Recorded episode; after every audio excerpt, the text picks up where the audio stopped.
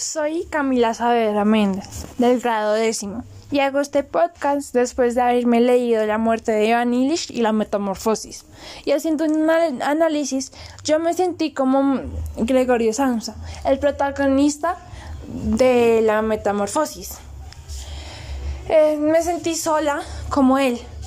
Me sentí sin importancia ante mis mayores como él, ante, ante su familia.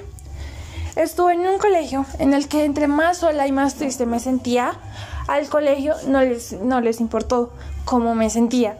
Y cuando iba y les decía que me sentía sola y que necesitaba ayuda, no les importaba. Pues eso me hacía sentir más y más triste cada vez que intentaba decirles cómo me sentía.